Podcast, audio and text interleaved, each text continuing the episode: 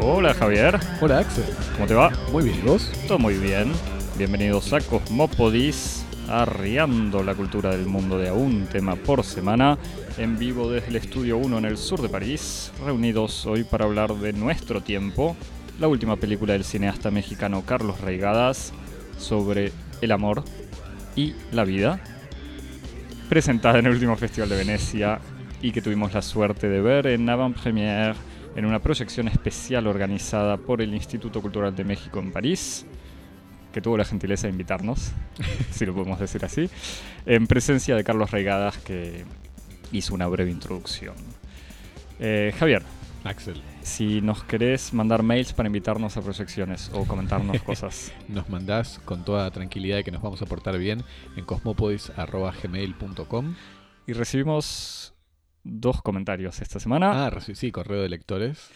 El primero, los, los digo yo, Por favor, El, el primero, un oyente, un fiel oyente, eh, que nos dice de manera muy educada que pronunciamos mal leto y que tendría que ser algo así como lieta. Te dejo, Javier, decirlo lieta. por favor, me parece que Lieta, nos, pero, nos representás muy pero bien. que justamente, yo creo que los dos sabíamos eh, que estábamos, eh, no insultando, pero maltratando un poquito la, la bella lengua de, de Dostoyevsky y de Lenin. Eh, De Lenin, Lenin. pero, pero justamente nos parecía que quizás era peor si cada- intentábamos pronunciar Leto correctamente. Eh, leto, que por cierto, como en francés, casi que suena como l'été, el verano. Yo creo que en francés se dice más leto eh, por ese parecido, pero que obviamente nos, nos disculpamos, le agradecemos igual su mensaje y le agradecemos que esa sea la crítica, que en el fondo es de lo menos importante, así que buscaremos pronunciar todas las palabras mexicanas de hoy correctamente, sin ofender a nadie. Eh, segundo comentario de, de oyente, de un oyente también bastante fiel, creo. Eh, Después tenemos que discutir De- de qué es la por fidelidad. Eso es un problema que vamos a discutir ahora. eh, que nos pregunta, en realidad nos comenta que la, estaba sorprendida porque los pasantes son todos hombres. Eh, así que en realidad no tengo una respuesta muy pertinente para darle. Me parece que lo vamos a tener en cuenta. Vamos a ver si echamos a uno para contratar a una pasante. Pero, pero justamente no quería decir eso porque suena como irónico, pero, pero es, una, es una buena pregunta. ¿Crees que te diga lo que dijo completamente? Por favor. El- Dijo, dijo que feminicemos un poco nuestras fantasías. Eh, Eso es porque piensa, también que, es- eso es que- porque piensa claro. que los pasantes son imaginarios. eh, por eso, es como. oh, y que los pasantes se. No digo importa, no- digo, no quiero digo seguir. esto mientras miro las veo las carcajadas de los pasantes del otro lado del vidrio, así que haciendo gestos obscenos. mostrando. todo tipo de gestos absolutamente inenarrables, así que dejémoslo en eso. Eh, Javier, para ver el trabajo de los pasantes en las redes sociales. Nos eh, seguís en Twitter y en Instagram en arroba cosmopodis. Eso, y como siempre compartís, Compa- likeás, compartís, evaluás positivamente, recomendás. ponés corazones, eh, estrellas y pulgares con el pulgar hacia arriba. Y- sobre y todo agradecemos- lo comentás a- eh, se lo comentás y se lo pasás a, a amigos, amigas, amigues que Eso. estén interesados. Y, y aprovecho para agradecer igual comentarios y corazones. Sé que no, no, no se puede corazonear un corazón, pero nunca está de más ponerle corazón a las imágenes que los pasantes eh, tienen derecho a ponerle un poco de azúcar al café o esas cosas con cada corazoncito. Y obviamente te suscribís en todas las plataformas de podcast, la que más te guste, la que más te funcione con tu teléfono, con tu computadora o con lo que sea. con tu tableta, con lo que sea. Eso. Apple, Spotify, Google, Stitcher, todas, TuneIn, SoundCloud. todas nos vienen bien. Javier, Somos escépticos en materia, somos agnósticos en materia de plataforma, como se dice. sí, ha- hashtag Apple o hashtag MacBook en, en- en todas las redes sociales. Hubo un debate también. en el equipo de marketing en eso, esta semana a propósito de eso. Hashtag gracias Steve Jobs. Bueno, fuimos al cine. Fuimos a cine, al cine, vimos entonces esta, esta peli en nuestro tiempo que cuenta la historia de Juan, un poeta en la cuarentena, y su mujer Esther. Eh, ellos crían toros de Lidia en su rancho mexicano, donde viven con sus tres hijos. Entre libros y hormonas taurinas, una tensión creciente va a aparecer cuando Esther empieza a tener una relación íntima con Phil, Íntima, ¿qué crees? el gringo criador de caballos.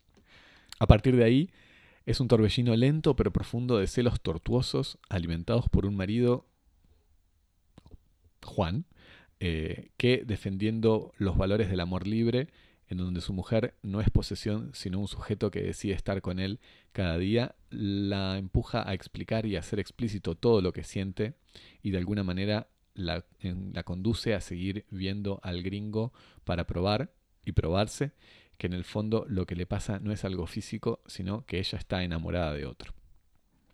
Esta situación es obviamente trágica porque se puede resolver solo de dos maneras. Ella le dice que no quiere ver más al gringo, lo que en el fondo le gustaría, pero le probaría que su actitud abierta y no posesiva era falsa, o continúa su relación con el gringo convenciéndolo a él de que en el fondo hay algo más torturándolo. Es una coproducción francesa, alemana, danesa, sueca y mexicana, eh, que es un largometraje de tres horas, estrenado en la selección oficial del Festival de Venecia del 2018, dirigida, como habíamos dicho, por Carlos Reigadas y protagonizada por él mismo, por Natalia López, que es su esposa, que es su esposa en la película y en la vida real. Eh, una mujer de cine, montajista, entre otras, de una película muy querida en el pod, que es Jauja, de Lisandro Alonso. Y cuenta también con la participación, entre otros eh, intérpretes no profesionales, de sus dos hijos menores. Por último, y no por eso menos importante, la fotografía está a cargo de Diego García, que es director de foto, entre otras películas, de Cementerio de Esplendor del director tailandés Apichapong Verasetakul. A Pichapong Vera Cool, gran, otro amigo del pod. Otro amigo del pod. Eh, bueno, como decíamos, la vimos esta película en, esta función de preestreno, eh, en donde em, Carlos Regadas conversó, tuvo un pequeño intercambio con el crítico francés Xavier Lerpeur. Eh, y bueno, me parece que los dos salimos muy, muy contentos con la, con la película, ¿no? Sí, sí, totalmente. Yo iba a decir que, la introducción esta de Lerper eh, es un, ¿cómo decirlo? fueron 15 minutos, 20 minutos quizás, de preguntas incómodas, o sea, preguntas eh, banales, a las que Carlos Regadas respondió con muchísima clase y no sé si altura e, y o inteligencia. E intransigencia sobre todo, ¿no? Exactamente. al mismo tiempo educado. En francés, en un francés casi perfecto. Eh, eh, muy educado, pero al mismo tiempo sin eh, ceder o a la complacencia de darle la razón a un crítico con el que él no estaba de acuerdo, ni tampoco de participar en aquello que era en, el fondo, me parece, la verdadera función de ese intercambio, y me pregunto si no es la función de todos estos intercambios en estas avant-premières, que es la de enmarcar un poco el, el, régimen de recepción de la película, ¿no? Yo cuando lo veía a Lerpeur ahí hablando, yo pensaba, como este tipo está hablando menos con regadas de la película que... Para el público. Presentándole al público una serie de puntos sobre los cuales ellos puedan rebotar después en sus reseñas o en sus redes sociales. Es como, como una especie de apéndice del dossier de press, ¿no? Como el del, del dossier de prensa, en donde Lerpeur repite o martilla las tres o cuatro ideas claves para retener en, como en el en, el régimen privilegiado por la productora de la recepción de la película, ¿no? Sí, sí pero ni siquiera por la productora de Reigadas, me parece, porque en el dossier de prensa el texto es de Reigadas y es mucho más libre. Pero bueno, después de esta introducción que había sido un momento raro, eh, y, en donde Reigadas muy honestamente decía que a él no le gustaba hablar antes de ver una película o de mostrar una película, cosa que es lógica, o sea, pues no. no y tampoco es pertinente sobre todo antes de ver una película de tres horas, empezar con una larga introducción, ya que estamos ahí para ver la película, eh, pudimos ver la película y salir... Eh, o sea, cuando salíamos y lo comentábamos había muchas maneras de decirlo. Me da la sensación que cuando uno sale de esta película, obviamente bastante eh, no cansado, pero bueno, es una película larga y muy intensa sobre todo. Eh, pero sale eh, revuelto, perturbado, perturbado, conmovido. Conmovido y de la manera en la que, no solamente cuando uno sale a ver una gran película, pero incluso como me da la sensación cuando uno termina de leer una buena novela. Como que cerrás el libro y, y te quedas, necesitas un tiempo como para digerir eso que acabas de terminar, y al mismo tiempo sentís que hay como un antes y un después. Como que nunca más vas a poder leer ese libro de la misma manera o casi leer otros libros. Y con esta película hay algo de eso. Absolutamente. Y al mismo tiempo como unas ganas de volver a ver enseguida un montón de escenas y de cosas, como que estás eh, envuelto en un montón de elementos de la película que es difícil reacomodar. Así que me parece que lo que vamos a hacer ahora es justamente reacomodar algunos de los tantos elementos eh, que, hay en esta película, que me parece que es una, o sea, literalmente una verdadera película pensada, escrita, imaginada, eh, trabajada, filmada, construida como una verdadera obra. O sea, como que no hay, en, tres horas uno podría pensar que hay un montón de, eh, de cosas que se dejan estar porque sí, sobre todo porque hay tomas largas y da la sensación de que nada de eso está ahí porque sí. O sea, como que todo, incluso las tomas largas están medidas eh, y pesadas en el montaje contra, contra o frente a otras tomas más cortas, otras situaciones más o menos tensas. Eh, y es un verdadero placer salir eh, de, ese trabajo de autor y no de un autor, como esto lo digo con maldad, pero tipo Almodóvar o Costurica, que son autores que a mí no me caen bien, donde están como sus clichés que tiran siempre. Eh, acá se nota que hay una búsqueda personal intensa. Sí, es interesante que menciones a Kusturica y a, y a Almodóvar. Perdón por la pronunciación correcta. Dale. Pero a mí me dijeron que. No, igual es Kusturica. Para tener este trabajo tenía que pronunciar bien. Tenías miedo que llegue un mail. y Kusturica. Si, si pronuncias bien esos dos nombres, te, toman en cómo podís.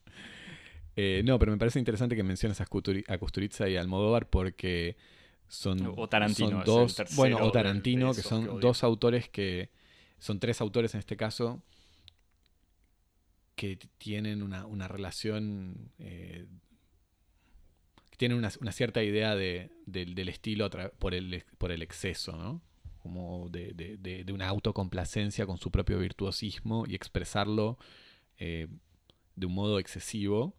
Mientras que me parece que en el caso de Reigadas es el, es el caso de un director que utiliza todas, eh, todo su virtuosismo y, todo un, eh, muy rico abanico de, recursos de puesta en escena eh, de un modo extremadamente meticuloso y preciso. Me parece que si hay algo que caracteriza a, la película es la, riqueza, la densidad y la meticulosidad de su puesta en escena, que es incesante. Ah, es casi que en una película que tiene ritmos narrativos muy lentos en cierto sentido y que tiene un metraje de tres horas, si hay algo que mantiene una tensión permanente eh, a lo largo de estas tres horas que hace que incluso borre toda posibilidad de tedio, es la extrema meticulosidad de la puesta en escena. Como vos decís, nada de lo que ocurre, de lo que aparece y cómo aparece, ocurre ociosamente, está de más o es arbitrario hay, un, hay una, precisión y una meticulosidad en el modo en que está montada e imaginada la película que hace que sean tres horas de, absoluta atención y, y, e interés, ¿no? Sí, y, nada, incluso el virtuosismo, porque eso, o un evidente talento de puesta en escena y de imaginación y de creación de cine nada parece hecho para impresionar a la tribuna. O sea, aunque de vuelta hay escenas impresionantes, me parece no es que piensan en la escena antes de pensar en la película, es como la escena era necesaria para la película y da la sensación, para volver un poco a lo que decía, como que todos, todos los elementos de la película eran necesarios para que eh, la obra estuviese completa, de alguna manera. Eh, si querés podemos empezar, o, empiezo con el primer elemento que, ya impresiona, es una larga escena eh, al principio. O sea, la, película empieza, yo no estaba muy informado, no había visto el tráiler y no sabía muy bien, quizás había leído justamente la ficha de, la productora, pero no sabía mucho de qué iba la película. La película empieza con una escena que dura, no sé, casi media hora, en donde de alguna manera se presenta eh, es una especie de puesta en situación sutil, lenta y al mismo tiempo así cautivante o cautivadora, no sé cómo la Real Academia que me, que me explique cómo se dice. Descolonizate, Axel. Eso, la, Real Academia o las, las academias republicanas de, América Latina, eh, en donde, bueno, estamos, vemos este campo en realidad que es una especie de lugar eh, eh, todavía no identificado, donde hay chicos primero un grupo de chicos menores de 8 años jugando en una especie de laguna donde se pelean con un grupo de chicas de la misma edad. Eh, después vemos a unos chicos adolescentes apenas mayores que se entiende que son los hermanos o primos de estos chicos que aparecían antes, donde ya están en una situación más de seducción, bebiendo, fumando hierbas ilegales, me parece.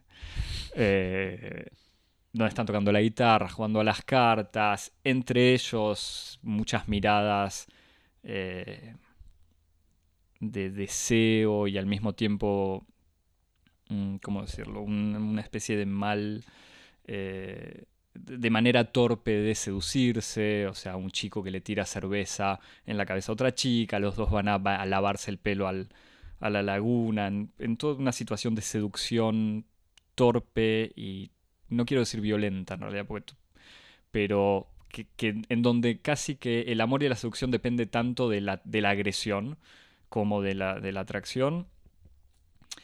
Y después, bueno, otro momento, eh, la empleada que está cuidando a los chicos pequeños, que está tomando algo con el, uno de los empleados eh, que se ocupa de arriar a los toros o de, cuidar y hacer diferentes trabajos en, en el rancho. Eh, y finalmente los adultos haciendo negocios de alguna manera. Ahí vemos por primera vez a, Luis, eh, a Juan, perdón, eh, y, a su, mujer Esther, que están mostrándole al criador de caballos, este Phil, el gringo, como, como se le dicen todos en la película, es un estadounidense que habla castellano y un poco de inglés. Eh, y al veterinario los jóvenes eh, toros. No conozco el vocabulario técnico, pero iba a ser potrillo, Javi. No, no novillos. Novillos, ahí está. Eh, y justamente mostrando la potencia y el, potencial que tienen estos, estos jóvenes novillos de manera bastante impresionante viendo toda esta...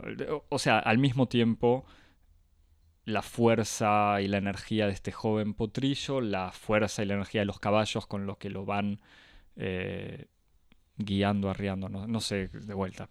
Me disculpo por la, imprecisión de este vocabulario técnico.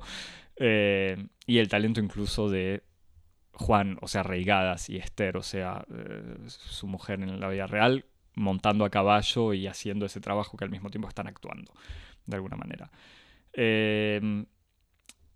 esta situación se termina con, bueno, hay que dividirlos, repartirlos, vacunarlos, no sé qué, vamos todos a festejar y tomar algo. Y esto es al cabo de 40 minutos más o menos, me parece, ya no sé cuánto tiempo pasa. Y de ahí es donde se da el primer giro, esto que ya resumíamos muy rápidamente. La mujer Esther va a acompañar al, al, veterinario y a Phil, va a llevarlos en su camioneta hacia sus respectivas casas y después ella tiene que pasar la noche en la ciudad eh, por distintos asuntos y cuando regresa al día siguiente, Juan, que ya había desconfiado, eh, ya no recuerdo exactamente por qué tipo de elementos, qué situación, pero le dice, ah, ¿qué pasó? ¿Te cogiste a Phil o cogiste con Phil? Así directamente. Ella un poco sorprendida le dice, ¿cómo no? ¿Por qué me decís eso? Y le dice, no, no, pero decime qué pasó, se besaron. Y ella dice, sí, sí, nos besamos, pero nada más. Él le revisa el teléfono y ve que hubo que tiene el número de Phil en, su teléfono guardado en la letra P. Y a partir de ahí es esta tensión, este torbellino que decía con, tanta poesía. Lento pero profundo. Eso, es nuestro pasante poeta. Eh, de celos eh, que se van a ir desarrollando al mismo tiempo, cosa que quizás en el resumen no estaba dicho, al mismo tiempo que, la, que Esther es una figura eh, para el espectador que genera tantas interrogaciones como para Juan, quizás. Donde ella misma se nota que está viviendo esta situación, donde en efecto tiene relaciones con Phil. Eh, y no se sabe ni si puedo decirlo así de alguna manera, ni por qué, ni qué busca, ni cuánto disfruta, ni qué pasa, si en el fondo, como la acusa de alguna manera Juan, ella está enamorada o busca amor, o es algo físico, o qué pasa incluso entre ellos, o qué. Y entonces para eh, no sé, Javier, si querés, si esta presentación te parece bien o si... Me parece absolutamente, estoy totalmente de acuerdo. En donde me parece que empieza, hacia donde empieza a ir la película, en donde Juan es evidentemente el personaje central, aunque las voces circulen entre diferentes personajes. Eh, lo que empezamos a ver en realidad es con estos celos y con esta obsesión que tiene él en entender lo que está sintiendo su mujer y en el fondo si ella lo quiere o no. Eh, o sea, lo ama o en realidad ella ama a otro, si, o sea, qué es lo que pasa. Una especie de gran fragilidad. Eh, no necesariamente, o sea, fragilidad de, todo, digamos, del amor, de las relaciones, del ser humano quizás no, del hombre y del hombre en el sentido de, casi de género masculino, o sea, del hombre eh, en donde la fragilidad tiene que ver con el miedo a perder el amor, el miedo a, la soledad, pero no solamente estar de, golpe quedar soltero o estar divorciado, sino a sentirse solo en el mundo, eh, viendo que, como él lo explica en diferentes momentos de la película, la relación amorosa que tiene con, con ella es absolutamente absoluta, absolutamente absoluta, si, si me lo permitís. Eh, y puede parecer grandilocuente decir, bueno, la película trata estos temas existenciales y profundos, pero en el fondo es lo que hace y es lo que hace bien, eh, o por lo menos lo hace con una fe absoluta en, eh, en el arte y dándose, no sé si, lo decimos así, pero dándose, se da los medios de hacerlo, se donde moyen. Claro, sí, O sea, se toma en serio la pregunta. No es que dice, ah, voy a hablar del amor y voy a hacer una historia de amor con, con un poquito de drama. Es una película en donde, de vuelta, como, como decías, por la puesta en escena, por el trabajo que hay eh, entre tantas imágenes de toros, de naturaleza, de ellos, entre los textos, eh, ya volveremos a eso quizás, eh, busca escarbar literalmente y, rascar como se rasca una o rasgar como se rasga una herida pero casi como, como no es un granito es busca sacarle todo el pus de la manera más violenta y, y, quizás no aseptizada, o sea, no, no, quizás no, utilizando los, elementos quirúrgicos más, más limpios, pero va escarbando eso, o sea, el, el, el, miedo absoluto de Juan a quedarse solo y este miedo en realidad transformado en una especie de agresividad eh, que de todos modos, si se puede decir así, uno entiende. O sea, este Juan está, tiene un pánico calmo, porque es un personaje eh, como Reigadas mismo, o sea, es un mexicano culto, poeta, que escucha, que sabe hablar, que piensa lo que dice, aunque en la película el, el personaje tenga momentos así más melodramáticos de acusaciones y obviamente la mujer le responda de la misma manera.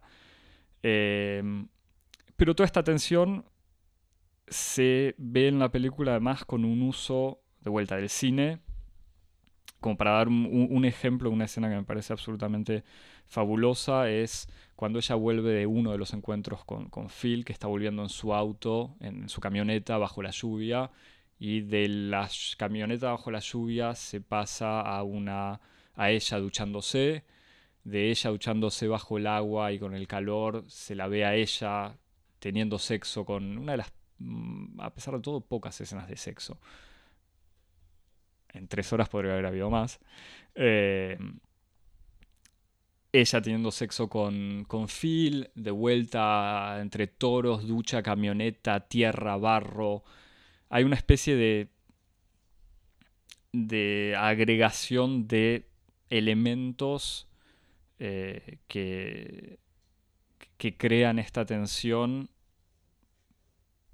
y de una manera que no, porque de vuelta, los toros puede ser como una especie de alegoría o metáfora fácil y obvia, pero que al ser algo tan presente termina eh, tomando diferentes sentidos y yendo para diferentes lados, me parece. Sí. Tiene muchas cosas, Javier. Por sí, sí, no. nota. Bueno, no, pero es que hay, hay mucho, mucho para decir.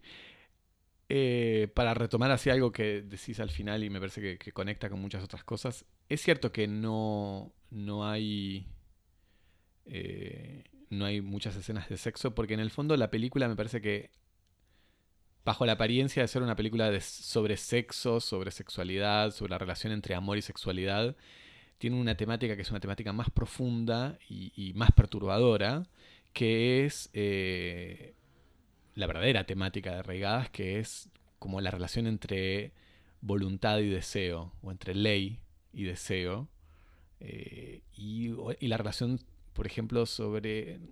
De, como una, una, cierta política de la relación entre los individuos a partir del control. A mí me parece que eh, nuestro tiempo, y en ese sentido el título es profético, es una gran película sobre el drama del gobierno, del gobierno de sí y del gobierno de los otros, eh, en donde tenemos una, una, figura que es un hombre, un hombre letrado, un hombre ilustrado, que tiene a su cargo la gestión de un negocio, que es la cría de animales utilizados como, como animales sacrificiales para el entretenimiento humano, y que al mismo tiempo es el padre de una familia, es el, el autor de una obra poética y es un hombre que ama a una mujer. Y todos los dramas de la, de la película están como en, las distintas formas que tiene este individuo de ejercer su gobierno sobre los demás y sobre sí mismo. Ya sea en la forma de la, de la explotación de su, de, su, eh, de su estancia, de su rancho. Eh, hay un pequeño momento en donde incluso hay una discusión sobre eh, la hostilidad que tiene Juan, eh, el, el, la reputación de, de hostilidad y, y, de arrogancia, Soberbia y arrogancia que tiene claro. Juan en el medio de, de, de, los criadores de toros, en donde parece que él tiene ideas muy particulares y que no duda en humillar públicamente a otro pobre ganadero que aparentemente es un hombre muy respetado y con mucha experiencia, pero que evidentemente no tiene ni la inteligencia ni la elocuencia que tiene Juan para, para expresarse a propósito de la filosofía de la cría de toros, y que Juan en ningún momento vacila en dejar como un idiota y que eso parece que le, hace ganar una, una, tremenda reputación. A lo, que, a lo que Juan responde es, yo, te, yo sé o yo tengo mi manera de criar novillos, yo defiendo eso, yo no ataco a nadie, que, todos, que cada uno haga lo que quiera. Lo que resume en el fondo igual la posición de Reigadas sobre el cine y el arte en general. Es Sí. un momento, no es sin caer en la facilidad o esta situación de que Reigadas actúa, entonces uno podría tomar sus palabras eh, como algo personal, pero lo es, o sea, sigue siendo su película. Eh, pero. Y después también la cuestión del gobierno de los, sobre los otros, en las relaciones de clase. La, la película tiene muchos momentos muy interesantes en donde eh, los personajes tienen que dirigirse, eh, por ejemplo, a la, a la, servidumbre, a los criados de, del campo, en donde eh, al mismo tiempo ejercen la autoridad con simpatía, paternalismo, pero, se, tutean. pero Estas son cosas que en Francia son evidentes, o, o, por lo menos saltan a la vista, como el tuteo permanente, los chistes, el uso de, de niveles, de registros de lenguaje diferentes entre Reigadas con su familia, Reigadas, perdón, Juan. Juan. Eh, con su familia o en su vida cotidiana con sus amigos, incluso con Phil, que cuando habla con el lechera o la lechera, que es uno de los empleados, el capataz. el capataz, claro, con el que están haciéndose chistes sobre sexo y huevos y, y cualquier cosa. Y bueno, y, por último, nada menos que es el gobierno de sí mismo y el gobierno de su pareja, de su mujer. Este, y en ese sentido me parece que es, un, es una película Sí, que, es una película casi de filosofía política, detrás de, de, toda esta especie de fábula amorosa, ¿no? Con, con el gran detalle, que lo, lo, dijimos me parece en la introducción, pero hay que aclararlo, lo que Juan le reprocha a su mujer apenas llega en la primera vez y el resto de las veces, no es que ella se acueste con otro, sino que ella no lo haya dicho. Ella dice, ¿por qué me, él dice, ¿por qué no me lo contaste? Y ella dice, sí, sí, te lo estoy contando. Y dice, no, no, pero ¿por qué tuviste que esperar a que yo lo descubriera? Yo lo único que quiero es que vos me cuentes cómo pasa o, qué pasa y estoy contento. O sea, estoy contento en el sentido, estoy satisfecho de que hagas tu vida, pero que me cuentes. Y de ninguna manera, de vuelta cuando vos venías, decías, no es sobre la sexualidad, de ninguna manera va hacia la fantasía sexual. O sea, él quiere estar informado.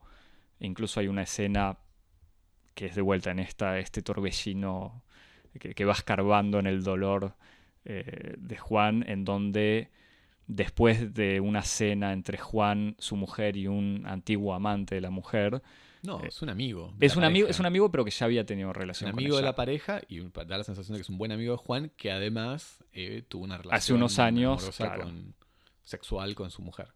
Y en una situación donde el amigo empieza a hacer chistes, eh, el amigo está al tanto de la situación de Phil también, sobre acostarse con, con Esther, Juan termina dejándolos terminar la cena solos y el amigo le da las llaves de su casa como para que Juan se instale para ver eh, el encuentro. Y Juan prepara meticulosamente la luz, eh, de vuelta hay uno, yo veo al cineasta, pero bueno, prepara la luz sobre la cama, la puerta en la cual, en el baño entre, en donde se esconde, que queda entreabierta para que él pueda ver eh, a través de un espejo, o incluso otra escena en donde de vuelta Juan va a espiar en la cabaña en donde están Phil y la mujer, pero siempre estos momentos son más Juan tratando de ver la verdad que no quiere ver o la verdad que él no entiende, que sería su mujer teniendo relaciones sexuales o amorosas o lo que sea con otros, que algo, eh,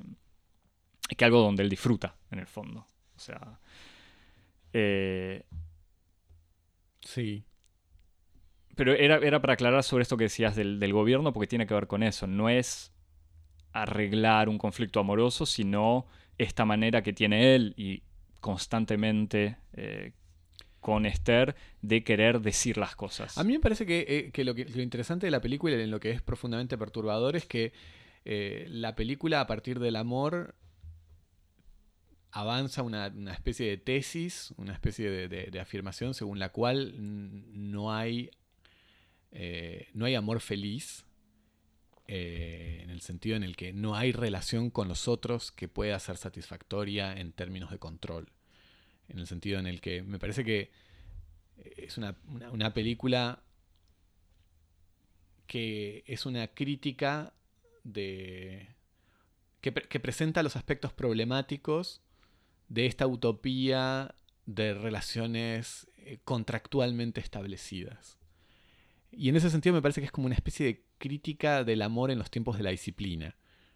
Para decirlo más rápidamente, como si hay algo que, una cierta deconstrucción de las relaciones de poder en el interior de la pareja logró, es como tratar de desarticular el riesgo de la represión, en el sentido en el que haya uno que ejerza sobre el otro, por ejemplo, la fuerza física, eh, el ejercicio de una especie de tiranía del poder. Eh, la autoridad en, la pareja de nuestro tiempo, me da ganas de decirlo con, todas las implicaciones que tiene la frase, eh, eh, la autoridad en las parejas de nuestro tiempo no es una autoridad represiva, sino una autoridad disciplinaria, que funciona a partir de dos principios, la, la organización contractual y la vigilancia. Es una gran película sobre la organización contractual del comportamiento de los otros y de la vigilancia como mecanismo de ejercicio del poder.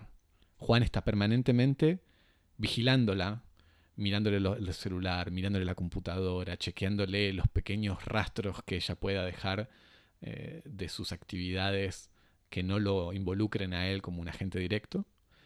Y está permanentemente eh, modificando, cambiando o enmendando los términos según los cuales se establece legalmente la relación entre ellos. Y lo interesante es que no hay método, no hay dispositivo de control que pueda satisfacer eh, el deseo último de Juan, que es el deseo último del gobernante o del tirano o del leviatán, que es en el fondo el problema fundamental de la dialéctica del amo y el esclavo, y es que el amo quiere controlar al esclavo en su libertad. Quiere que el otro en, su soberana libertad, ceda al deseo de su amo. Sin darse cuenta de que cuando destruye la libertad del otro, está en alguna medida destruyendo su condición de, soberano, e inversamente. de soberano justo. De soberano justo, y inversamente de que cuando cuando, cuando ejerce la, soberanía ya no está tratando con, un otro libre.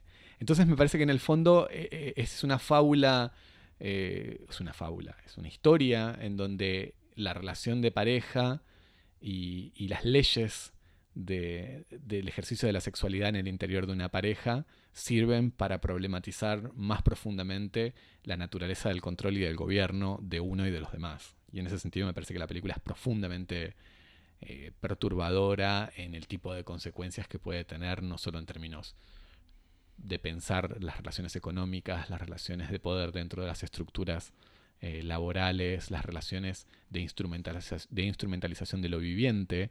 La película tiene toda una, una, serie de situaciones y de capítulos que nos hacen pensar eh, en qué sentido uno se puede servir de la vida no humana como fuente de entretenimiento, como fuente de enriquecimiento económico, como instrumento de puesta en escena cinematográfica. Lo digo porque hay dos escenas en las que uno ve eh, animales morir y entonces inmediatamente hay una cierta incomodidad en el espectador que se pregunta si el animal fue sacrificado, si fue muerto para la escena, si fue, este, si fue de todos modos un animal que estaba muerto de antes, pero en fin, todas estas preguntas éticas sobre la utilización de, lo viviente no humano en el cine. Eh, y. Perdón, no, es algo que está en la película misma. Ah, la historia. Que, esta, que, esta, película nos, nos, nos, lleva, a interrogar todas estas este, todos estos problemas que son en el fondo problemas políticos, ¿no? Y, que, como lo decís, nos lleva a interrogar en el sentido que no es, bueno, pues está bien, es una crítica de, eh, o es una crítica, tiene una crítica de esta, lo que sería esta, esta lógica de poder describir y eh, crear reglas justas en, los, en las relaciones humanas pero no es una crítica eh, con una respuesta como diciendo, bueno, esto es imposible, el amor es injusto. O sea, no, es... El poder es injusto. bueno, y el amor es injusto en el sentido en el que el amor no es legal. Eh, claro, pero lo que voy es como, no, no, es que tiene una conclusión como, bueno, es normal que haya eh, dominación en la pareja. Es, en el fondo no tiene una conclusión. Me parece que la película ya logra bastante interrogación o perturbación al problematizar y en el fondo, mm, no quiero decir deconstruir, destruir de alguna manera esta manera de querer definir los términos de una relación.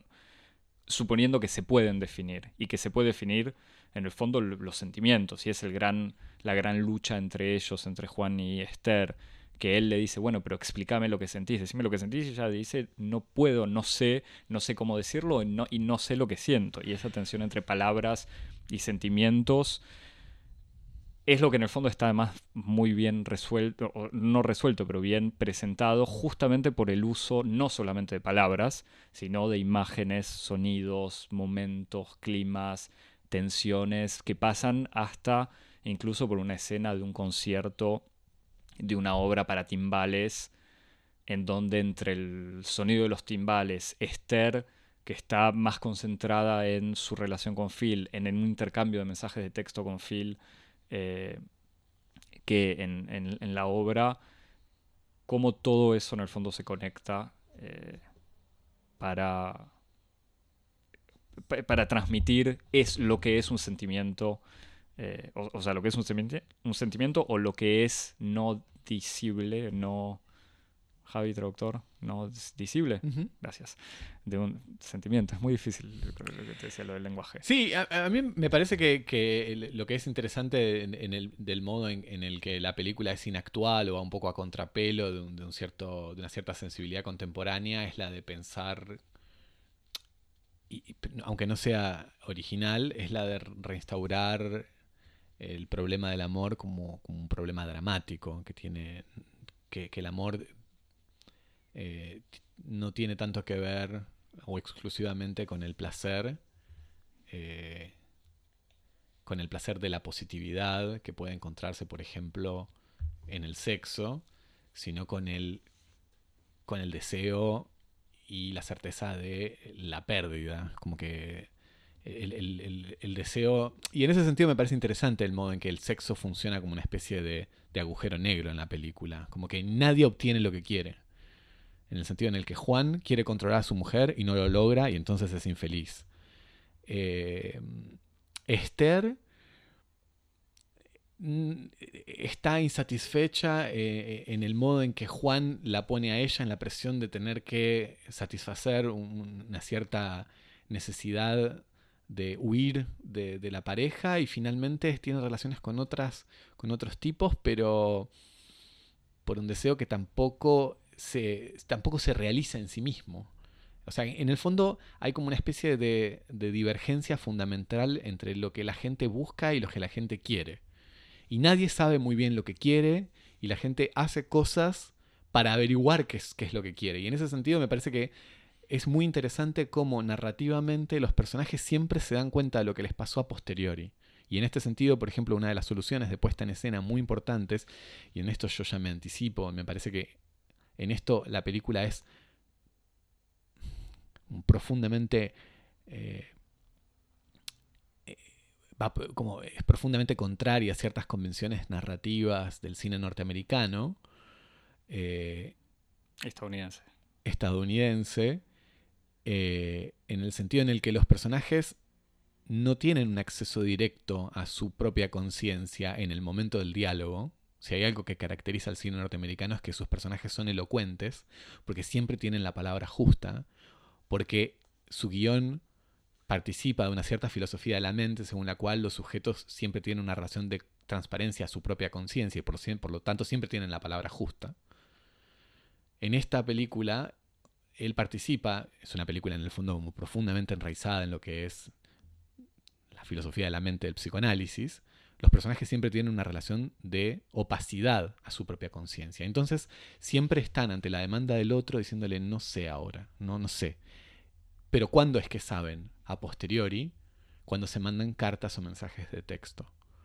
Y las escenas de, correspondencia, ya sea por mensajes de texto, WhatsApp o, mails, son fundamentales porque son los momentos en los cuales los, los, eh, los personajes tienen una cierta distancia de la mirada del otro, de, la requisitoria del otro, o de su propia de su propia experiencia, en el sentido en el que distanciándose de la propia experiencia pueden ver la propia existencia como la existencia de otro y entonces entenderla mejor, y ahí tienen un acceso como una especie de anagnórisis. Y hay varios de estos momentos en la película, que además son los momentos más deliciosos en materia de puesta en escena. Me gustaría mencionar dos.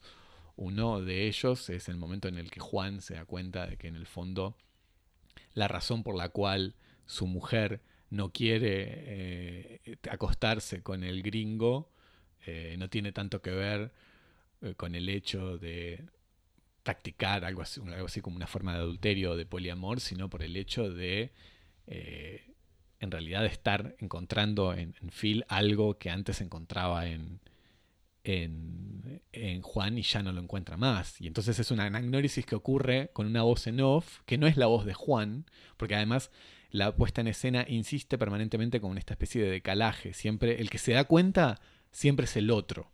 Y entonces ocurre en otro momento y ocurre por medio de eh, la escritura de texto en la pantalla o una voz prestada de otro personaje. Y la anagnórisis que tiene Juan de esto es en una escena en la que los personajes entran con un plano fijo sobre la puerta de la estancia del rancho, donde los personajes entran y salen a hacer sus actividades, y se escucha el flujo de conciencia de Juan en la voz de su hija menor, que recorre toda una serie de recuerdos que Juan tiene de distintas infidelidades, entre comillas, a lo largo de su vida, que le permiten darse cuenta de esto.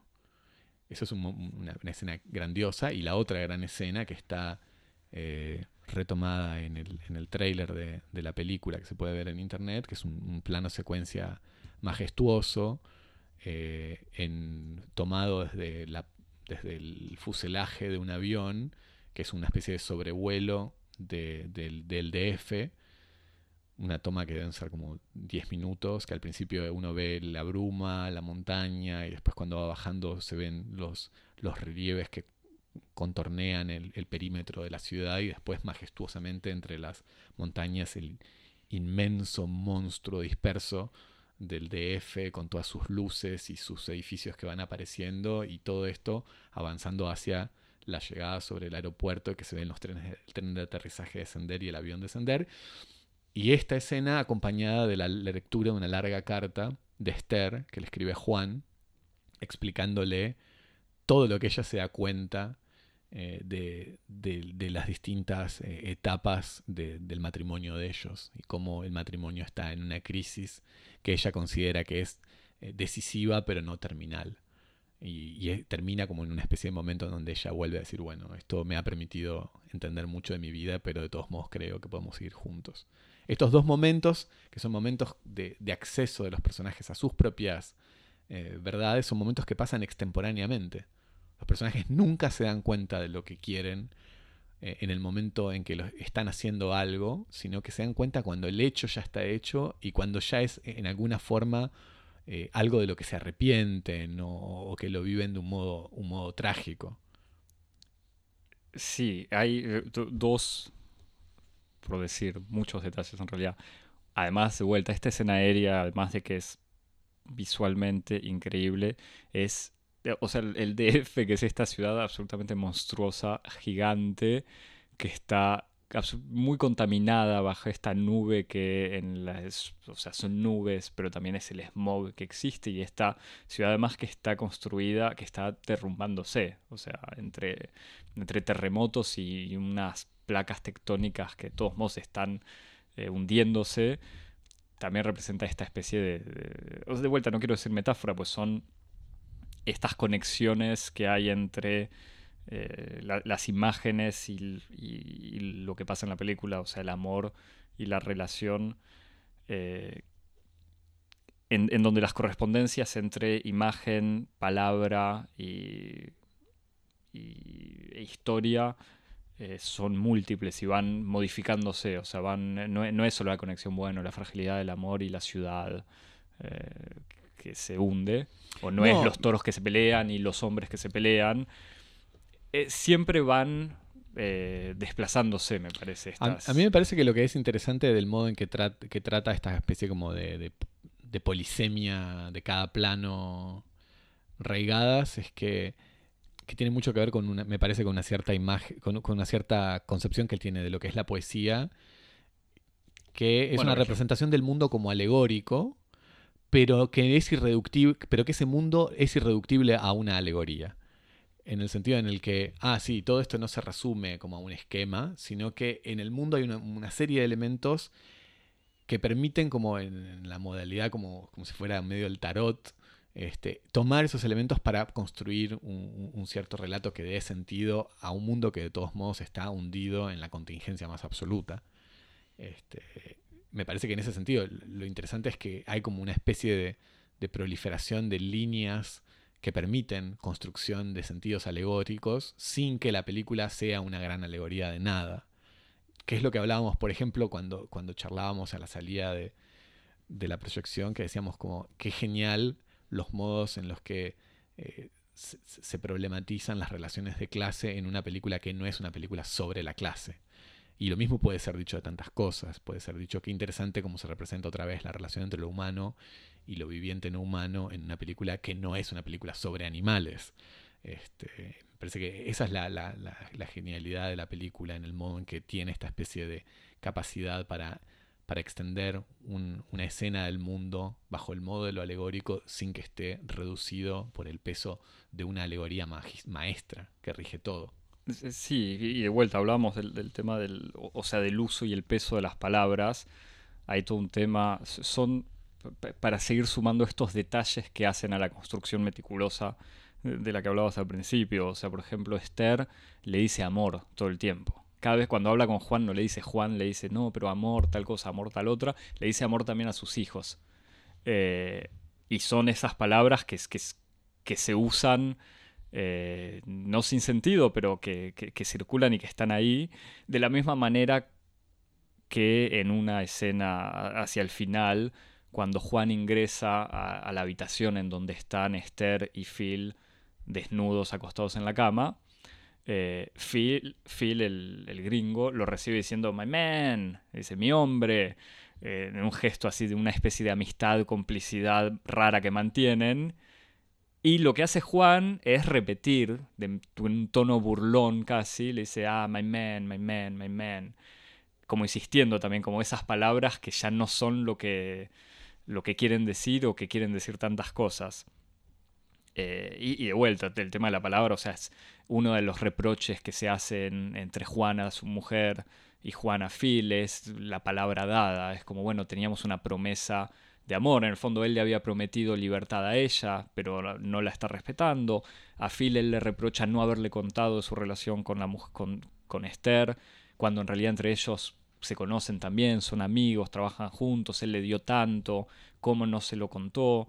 Eh, y obviamente que esto se, no se resuelve, pero también aparece hacia el final, o hacia el final, no sé, ya al cabo, quizás al cabo de dos horas, eh, un momento extremadamente incómodo donde Juan decide contactarlo a Phil y le dice, bueno, voy a, vamos a negociar, no lo dice así, pero en el fondo es eso lo que hacen es, entre hombres están negociando la relación con Esther, en, un, en una situación absolutamente eh, horrorosa desde un punto de vista de... Eh, del, del, papel que se le deja eh, a, Esther para que decida en la relación, porque los dos lo que dicen constantemente es que ella tiene que, secreto, secreto que va a ser en el fondo el verdadero detonante de la separación. al, fin de cuentas, todas estas historias de amor y de sexo son irrelevantes. Lo que al final decide, spoiler alert, lo que decide Esther eh, en los últimos 10 minutos de la película eh, lo que la decide a dejarlo a Juan y separarse definitivamente, es enterarse de que ella había estado, de que él había, Juan había estado arreglando con Phil las condiciones según las cuales se iba a llevar adelante esta relación extramatrimonial. Es eso lo que a ella le, hace perder la cabeza. Y, Phil respondiéndole a Juan siempre que admira mucho la relación que ellos tienen, eh, ese amor, y es en, de vuelta en esta construcción eh, en donde la palabra y las voces van eh, agregando, ¿cómo decirlo? agregando elementos a lo que sería una simple historia de celos y de negociación, o sea, y de engaño. Como no hay esta, este, esta cosa contractual. Vos decíamos relaciones de clases. En el fondo, la negociación y los contratos pasados están todo el tiempo. Están entre con los empleados que se tutean, se tratan como amigos, pero son sus empleados, con Phil, en donde se negocia la venta de, o la compra de caballos y al mismo tiempo la relación con su mujer, con su mujer que en el fondo trabajan juntos, o sea, ellas, él se ocupa más del, me parece, del ganado y ella de cuestiones administrativas, pero están trabajando juntos y hasta con los hijos en la manera de negociar si hay que responderle en la escuela, se puede pegar o no a alguien que maltrata al hijo. Em, tiene... De, vuelta, tiene esta multiplicación de elementos y cosas que, dan esta sensación así de, una especie de obra. Yo no quiero decir obra maestra, pues suena, porque es una película que seguramente no le va a gustar a mucha gente. O no sé, pero de obra maestra en el sentido de obra construida eh, en todos, usando todos los recursos que ofrece, que propone el cine. Sí, bueno. Eh, nos quedan. Vas, decime. Sí, no, que me parece que también hay, otra cosa muy interesante que es esta relación así que tiene eh, reigadas en su procedimiento casi performático de buscar alguna forma de, de, de realidad en el modo en que arma las películas, el modo en que él trabaja con actores no profesionales, que trabaja con niños, que trabaja con su propia vida, con su propia pareja, en donde deja emerger en ciertos momentos emociones que son extremadamente conmovedoras en el modo en el que uno ya no, no, sabe, uno sabe que en el fondo la distinción entre ficcional y documental es una distinción que lo único que hace es eh, intentar ocluir, oscurecer o poner este, al abrigo al sujeto de la emoción. Porque uno lo que sabe es que cuando uno ve ese rostro llorando, ya sea el rostro de Esther o de Juan, de Natalia o de Carlos, eh, en, la, escena, quiero decir, Carlos Reigadas o de Juan o de Natalia López o de Esther, eh, lo que uno está viendo, más allá de la ficción o de la realidad, es una emoción muy real eh, del mismo modo que cuando uno ve jugar a los niños y tirarse piedras, uno está viendo algo muy real. Del mismo modo que cuando uno ve a un animal eh, un animal bravío o, un, toro atacando una mula, uno está viendo algo muy real. Y me parece que hay ahí un, trabajo de regadas, eh, de, resituar al cine en, ese tipo de experiencias y sacarlo de, su funcionamiento de espectáculo, de, su funcionamiento teatral, de la repetición, de la búsqueda del efecto, y acercándolo un poco a, una tradición o a una ética artística que me parece a mí muy interesante, o por lo menos la que a mí más me interesa, que es de una cierta experiencia del riesgo. Y me parece que no es azaroso en una película que gira temáticamente alrededor de la cuestión del control, eh, que su, ética artística es una, una, ética de una cierta relación con el riesgo. ¿no? Este, me parece que hay algo ahí eh, en donde me parece que Reigadas se alimenta de, esto. y, me parece que tiene mucho que ver con lo que vos decís, de que en el fondo eh, la película es una película que interroga artísticamente, políticamente, eróticamente, la relación del sujeto entre el control y la vulnerabilidad, ¿no? en donde tanto uno como la otra son dimensiones que se están permanentemente retroalimentando y, moviendo las líneas de demarcación. ¿no? Me parece que ahí hay algo como muy fundamental en el modo en que él tiene de pensar el, funcionamiento del, cine como un lenguaje artístico, como una experiencia artística. ¿no? Sí, para dos elementos más que... De vuelta, cuando hablas esto de la... o un elemento no importa. Hay mil cosas para decir. Eh, me parece que incluso en la manera de integrar en toda esta película, como decíamos, muy dramática, situaciones de humor, funciona de la misma manera que tratar el, casi esto del amor, el amor entre violencia o entre agresión y amor, el, la relación entre dolor y humor es como la misma o el mismo hilo en donde se se unen las dos cosas o las dos caras de la misma idea, pero hay una una manera de no, no intercalar momentos cómicos para oponerlos al dolor, sino al revés, meterlos, o sea, que, se integren en la escena dolorosa con un... O, sea, que no depende de la resolución de un gag o de un chiste o una buena idea o una buena réplica, como sería de vuelta este, un cine hollywoodense donde alguien siempre tiene la, eh, el, ¿cómo se dice? El, latiguillo o, la, o la, el comentario gracioso, sino en momentos casi absurdos eh, o ridículos, pero en el fondo profundamente reales y sentidos. Eh, bueno, con este momento que decía, o sea, cuando él entra en la cabaña donde están Esther y el gringo, es Hey Man, y es un momento así siempre gracioso. Y por otro lado, una escena final cuando Juan, buscándose y buscando eh, otras situaciones, va a visitar, recorre los 200 kilómetros que lo separan eh, para ver un amigo que se está muriendo de cáncer y es un amigo que, en una manera absolutamente contraria a la de él, está abrazando eh, el, el, budismo y el hipismo y está rodeado de amigos drogándose y tocando la guitarra, festejando la vida o la vida después de la muerte y que no están ahí para sufrir, sino para quererse y disfrutar, etc.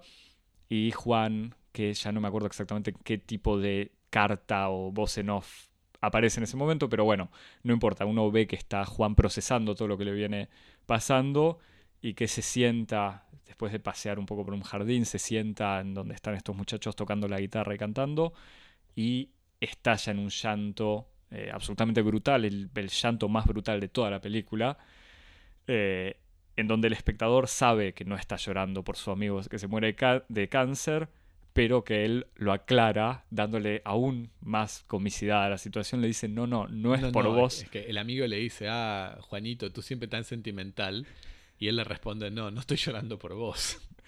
En, en algo que es obviamente muy gracioso y al mismo tiempo mucho más cruel, o sea, que es que Juan está llorando en serio por toda la situación eh, con Esther.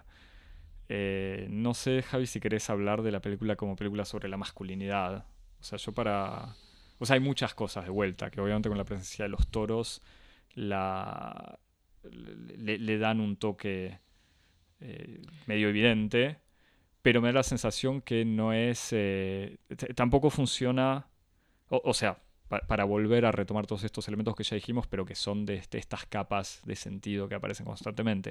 O sea, él está ahí criando toros y criando toros de combate, o sea, de, De Lidia. de lidia, como se dice. O sea, toros que son criados para ser agresivos y atacar eh, al toro o al torero o a lo que sea, que puede funcionar como una metáfora fácil de la masculinidad, él incluso eh, explicándole a sus hijos que no hay que pegar hasta la tercera vez y ahí sí hay que pegar, eh, o toda esta situación, esta tensión con él mismo en el fondo de qué es ser un hombre, o sea, cómo un hombre puede permitir que, para decirlo brutalmente, que se cojan a su mujer.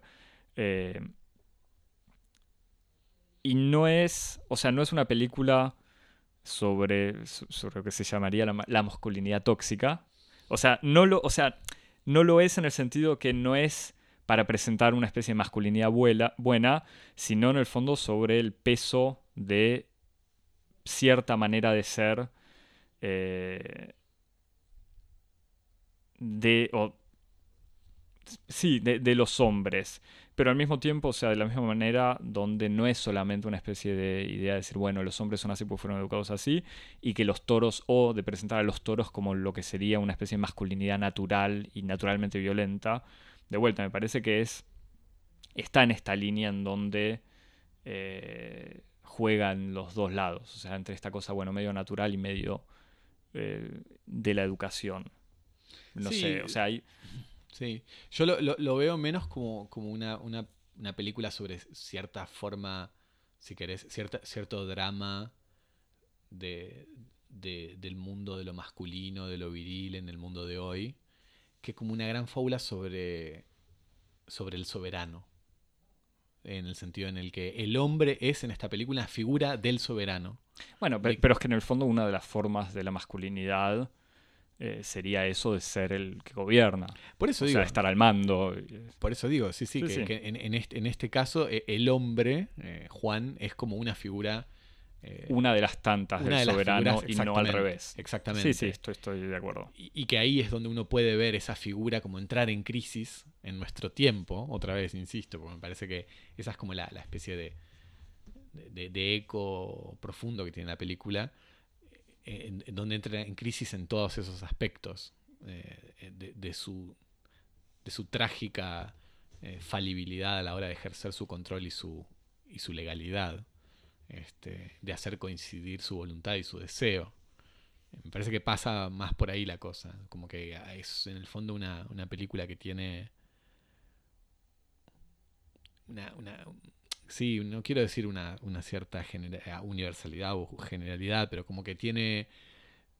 Tiene una dimensión que, que- que tra- trasciende un poco sus configuraciones así. Este, De, de un debate ultracontemporáneo. Está seguro, claro. seguro. Ej- estoy pensando sobre todo porque hab- hablábamos antes en, en la charla previa que a cierto diario le había criticado, el diario norteamericano le había criticado la película no dar una solución al problema del machismo. Del en machismo. Ma- machismo dicho en español en el texto en inglés. Claro, este, y me parece que esas no son las coordenadas en las que se inscribe el drama de la película.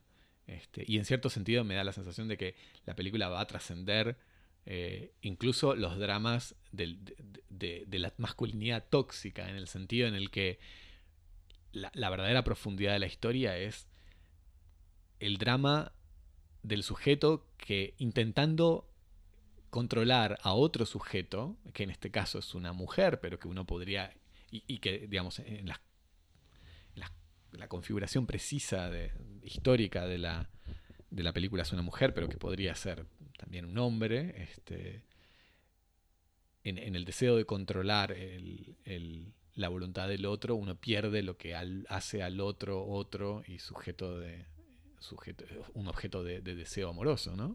Me parece que ahí hay un drama que es un drama irresoluble, es un drama fundamental, que es un problema básico de la relación entre control y deseo.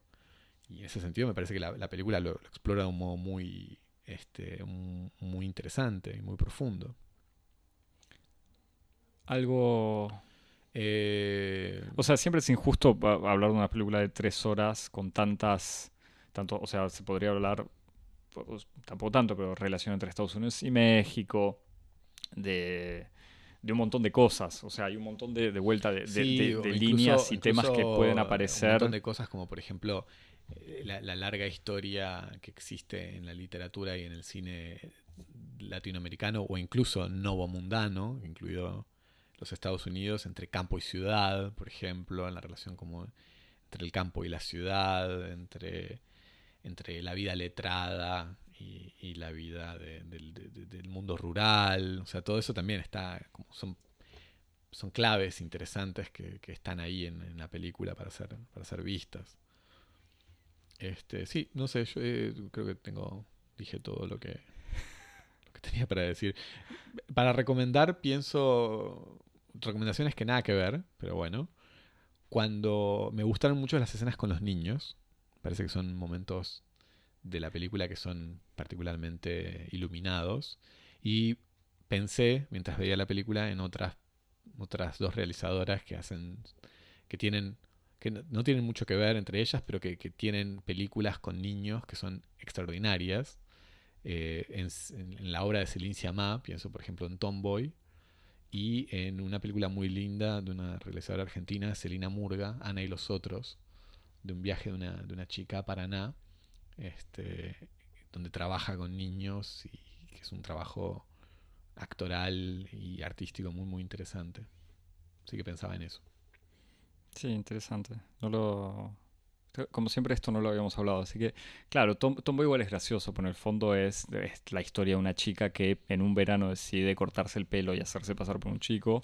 Sí, en donde- que no es solo en un verano, que venía en una, una historia medio de... Está bien, pero claro, pero en donde lo que es gracioso es como que el, el pánico es el, el de los padres. Sí, ahí. sus padres eh, están permanentemente preocupados por la inminencia de, de la transición de género de su hija, es una Eh. niña de, no sé, 5 o 6 años, 7, No, no, 8, un poquito más. Claro. Eh, y bueno, la, la película cuenta la, la historia del verano en la que ella medio asume un poco su performáticamente en el modo en que se viste y sobre todo en el modo en que se Que se relaciona hace que se cambia el nombre. se relaciona en el nuevo barrio en donde le dice a sus vecinitos que es un chico. Eh, y bueno, la relación de ella con, con Con su sus amiguitos menor. y con su hermana menor. Sí. Sí, así sí, que sí. pensaba en, en pe- en películas así en donde los niños este, son vehículos extraordinarios de la verdad en el juego actoral y pensaba en las películas de Celine, Celine Sciamma y de Celina Murga. Sí. Yo había, yo había pensado en una película, pero que vi hace mucho y que no sé en realidad cuán pertinente es la corrección. No hay niños. eh, pero es la película El Grito, The Shout, del Jerzy Skolimowski, polaco, pero hecha en, en- en Inglaterra, que es una película de terror, de alguna manera, donde un hombre eh, tiene el talento aprendido entre, con los aborígenes eh, de Australia de, hacer un grito mortal. Y termina así con esta amenaza permanente, se instala en la casa de una pareja y le, roba la mujer a, otro tipo. Eh, y entonces, vuelta, era esta conexión entre el miedo hacia la muerte y el miedo a que se lleve a la mujer. Pero la tendría que volver a ver la película. Hay que ver si la clave en, este, en el caso de la de Skolimowski es feminista, si se puede decir de alguna manera, o si la mujer es solamente un objeto. Y me parece que era más en una figura así de objeto. Eh, pero estaba esta cosa de perder el, el amor como miedo absoluto. O sea, una miedo, una película de terror que se basa, que funciona también con eso y no solo con la muerte. Eh, bueno, me parece que, que en una hora agotamos las tres horas de película, ¿no? Eh, sí, la típica película que. Al- La típica película de seminario, ¿no? Es como. Que amerita. sí, así- que puede durar el, el- el análisis eh, muchas horas. Pero bueno, para cualquier otro otro comentario sobre Y la medio película, provocativamente podemos decir que es como una especie de, de, de- de- de- de- de- de- de interlocutor perfecto de Roma, ¿no?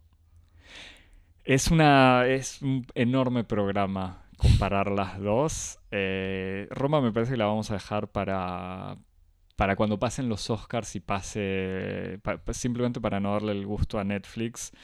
Eh, es, sí, a mí me sorprendió, o sea, no sé si se puede decir me sorprendió, pero hay un- unas conexiones en un montón de cosas. De vuelta, también otra película con chicos. Eh, Tan cerca, tan cerca y tan lejos, ¿no? Exactamente. Eh, pero bueno, Sí, sí, no, yo es más, ni me. casi lo había dejado de lado. La había dejado. Pensando sobre esto, pensaba mucho en Roma. No, no es necesario comparar las dos, pero hay un montón de... Yo quiero resumir, igual solamente para insistir sobre las cosas que me gustaron de Regadas y cosas que decía sin nombrar a Roma.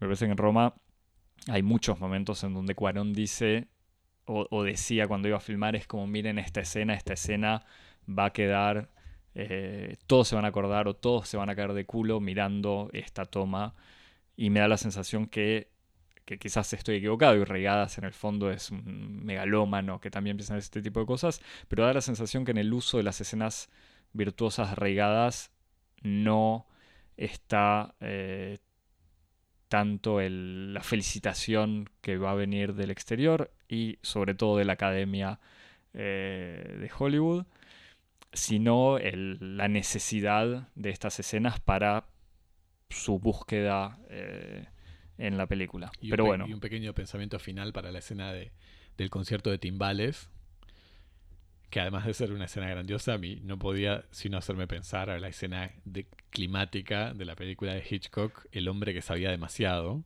Que si hay efectivamente un drama que tiene el personaje de nuestro tiempo es que es un hombre que sabía demasiado. Bueno, Javier, eso, si sabes demasiado y querés hacernos comentarios. Eh, nos escribís a cosmopodis.gmail.com y si querés seguirnos en redes sociales. Nos seguís en Twitter y en Instagram en arroba cosmopodis y te suscribís al programa en todas las plataformas de podcast disponibles.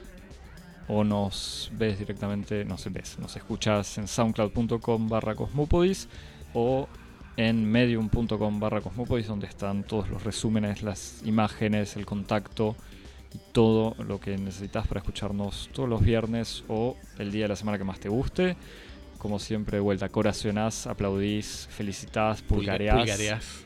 Pulgareás eh, puede dar lugar a, interpretaciones polémicas. Eh, compartís y nada, nos vemos, nos escuchamos la semana que viene. Dale, chao. Chao.